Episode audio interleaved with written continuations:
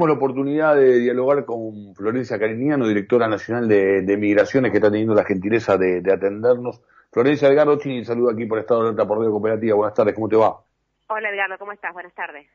Gracias por, por atendernos. Sé que estás en una, en una vorágine como, como todos los días, pero nos, te estás dando unos minutos para, para compartirlos con, con nosotros. Eh, Florencia, una, una, primera pregunta tiene que ver con dar una información precisa de las últimas decisiones que se han tomado eh, a partir de, tu voz, eh, conocer la, amplitud y el, y el proceso de apertura que podemos tener en los próximos días.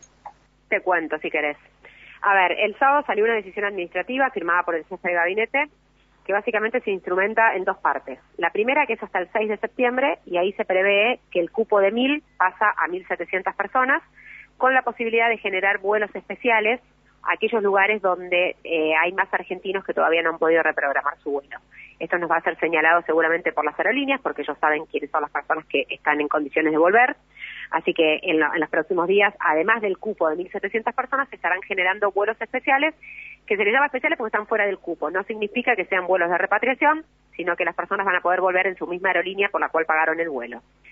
Después del 6 de septiembre, la decisión administrativa establece dos cosas, que se puede ampliar el cupo a 2.300 siempre y cuando eh, pueda haber otros aeropuertos por fuera de los metropolitanos, o sea, por fuera del aeropuerto Jorge Newbery, que recibe vuelos internacionales, y el, el de Seiza, que haya otros en otras provincias que puedan recibir vuelos internacionales. Para eso estos aeropuertos van a tener que eh, ser convertidos en corredores seguros. Esto va a estar a cargo de la provincia, de la provincia que lo solicite. Y además se establece que puede existir también una prueba piloto de turismo internacional que va a estar eh, relacionada con Uruguay y con Chile. O sea, vamos a poder recibir personas de Uruguay y Chile que tengan las dos dosis eh, de vacunación que van a poder venir a la República Argentina por fuera del cupo. En lo que hace los ah, retornos... otra, cosa importante que muchos preguntan, perdona, me acordé, por la, en las redes me preguntan, es si los vuelos con Brasil, Chile y Gran Bretaña van a seguir suspendidos. No, se restablecieron los vuelos con esos tres países y va a haber vuelos regulares. Bien, eh, en lo que hace los retornos de, los argentinos en, eh, el exterior, eh, con este nuevo plan, estaríamos en condiciones de afirmar que en qué momento se estaría normalizando la situación. Para eso tenemos que esperar que las aerolíneas nos brinden la cantidad de personas que no han podido reprogramar sus vuelos. Eso lo saben solamente ellas. Yo como migraciones sé que las personas salieron, pero no sé cuándo tienen intención de volver a la República Argentina. Eso mm. me lo puede decir la aerolínea porque sabe, porque tiene un ticket yo no la tengo esa información. Así que cuando nos brinden esa información vamos a poder saber efectivamente cuántas personas hay afuera y cuántas personas y en qué lugares básicamente. Que lo podemos prever a los lugares, son Europa y Estados Unidos, pero no sabemos cuándo quieren volver esas personas. eh, Florencia, eh, ¿qué medidas se van a tomar en lo que tiene que ver con el seguimiento de aquellos argentinos que regresan al país o incluso aquellos extranjeros que tienen familiares en la, en la Argentina? Porque sabemos que bueno, han disminuido, pero en un principio no han sido pocos aquellos que infligieron la norma, ¿no? Mira, cuando nosotros tomamos estas medidas lo hicimos por dos cosas. Primero porque veíamos que en el mundo estaba empezando a circular de manera comunitaria la variante Delta y queríamos retrasar el ingreso. Para eso necesitábamos también vacunar.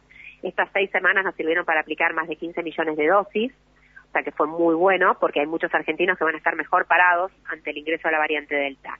Y también cuando tomamos estas medidas había un 40% de argentinos que llegaban de afuera que no cumplían la cuarentena. Hoy estamos en un 10%, que es mucho menos, pero sigue siendo mucho si, si tomamos en cuenta el caso de Córdoba, que una sola persona hizo un desastre. Para esto nosotros, pues, gracias a todo esta a todo esto pudimos ir flexibilizando, además obviamente que los números a nivel epidemiológico nos están acompañando, hay muchos menos contagios, muchas menos muertes, muchas menos hospitalizaciones. Esto nos permite flexibilizar, lo que no implica que dejemos de controlar. Justamente ahora más que nunca tenemos que controlar, porque aún hoy no tenemos circulación comunitaria de la variante Delta y estamos abriendo. Entonces, acá hay dos cosas, la responsabilidad individual de las personas, que eh, entiendo que ya a esta altura han entendido la importancia de hacer la cuarentena, fijémonos el caso de Córdoba, que eh, la persona llegó, al segundo día se fue a comer y después empezó con síntomas. Hoy el 62% de los argentinos que vienen de afuera con la variante Delta empieza con síntomas dos o tres días después de llegar.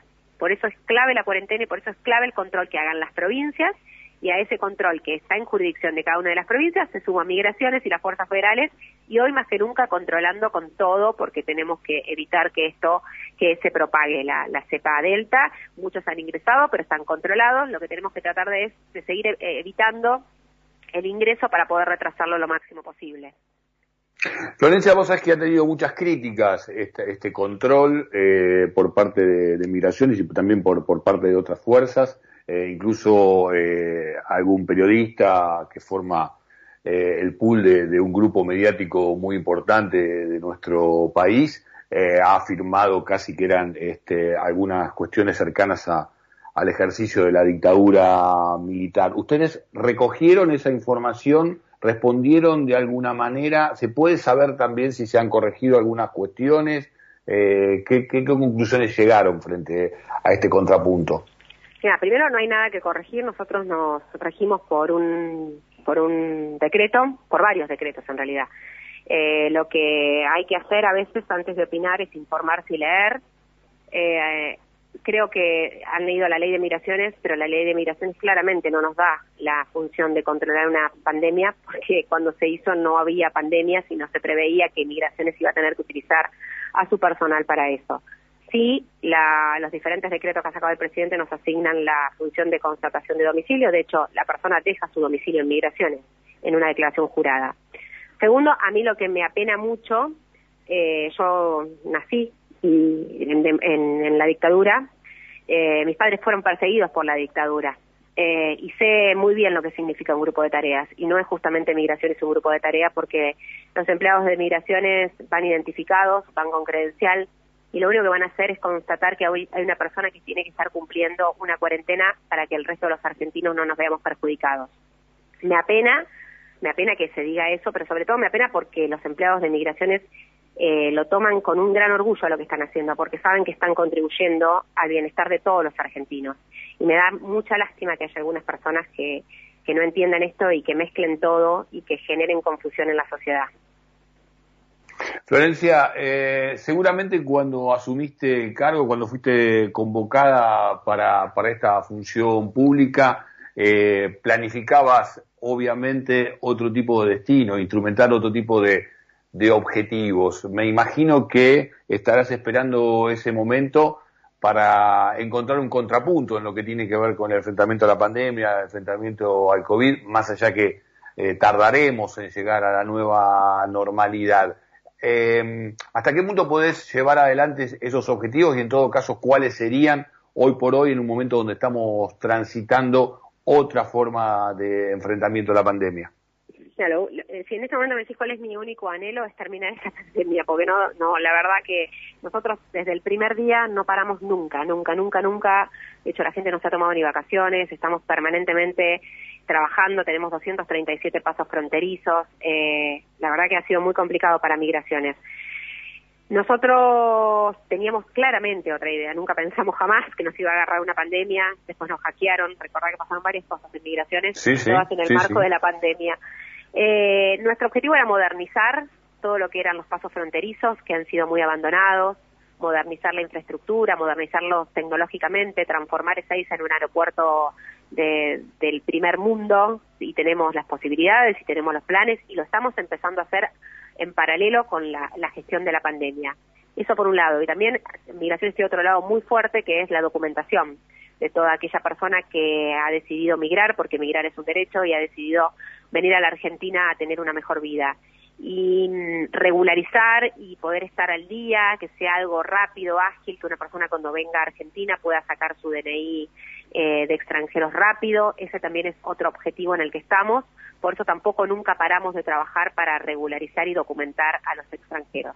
Así que eh, más allá de la pandemia, eh, claramente no de la manera en que podríamos estar haciéndolo con el 100% del personal abocado a esto, pero estamos de alguna u otra manera modernizando. De hecho, hoy migraciones es un trámite que se hace online, una declaración jurada. La pandemia nos obligó, por suerte, a, generar una, la declaración jurada online. Vos lo que antes hacías en el, en el eh, migratorio, con el oficial migratorio, eh, que tardaba cinco o seis minutos, que te preguntaba cosas, hoy lo haces todo por, por online, cuando llenas la declaración jurada. Vos hoy llegas a Ezeiza, pones tu pasaporte, te sacan la foto, y seguís. Entonces, lo que antes tardaba cinco minutos, hoy tardas un minuto y medio. O sea, ya hemos logrado un gran avance, esas grandes colas que se veían en migraciones, por suerte, eh, son algo del pasado y estamos seguimos modernizando, pero por supuesto cuando esto se acabe nos, nos abocaremos de pleno a todo a todo eso.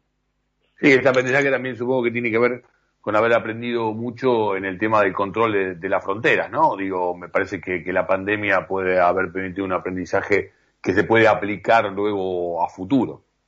Mira, la pandemia nos, nos hizo que nos despapelicemos, que agilicemos, que todo sea remoto y eso va a beneficiar muchísimo para el tiempo de la gente y por supuesto que lo vamos a aplicar a la, a la gestión de las fronteras. Siempre, entre todo lo malo, hay siempre algo bueno que, sacar de todo eso y ha sido eso. Gracias por esta comunicación, que termine bien el día. Gracias a ustedes, hasta luego. Florencia Cariñano, directora nacional de Migraciones, ¿eh? pasó por aquí por Estado de Alta, pasó por aquí por la Radio Cooperativa.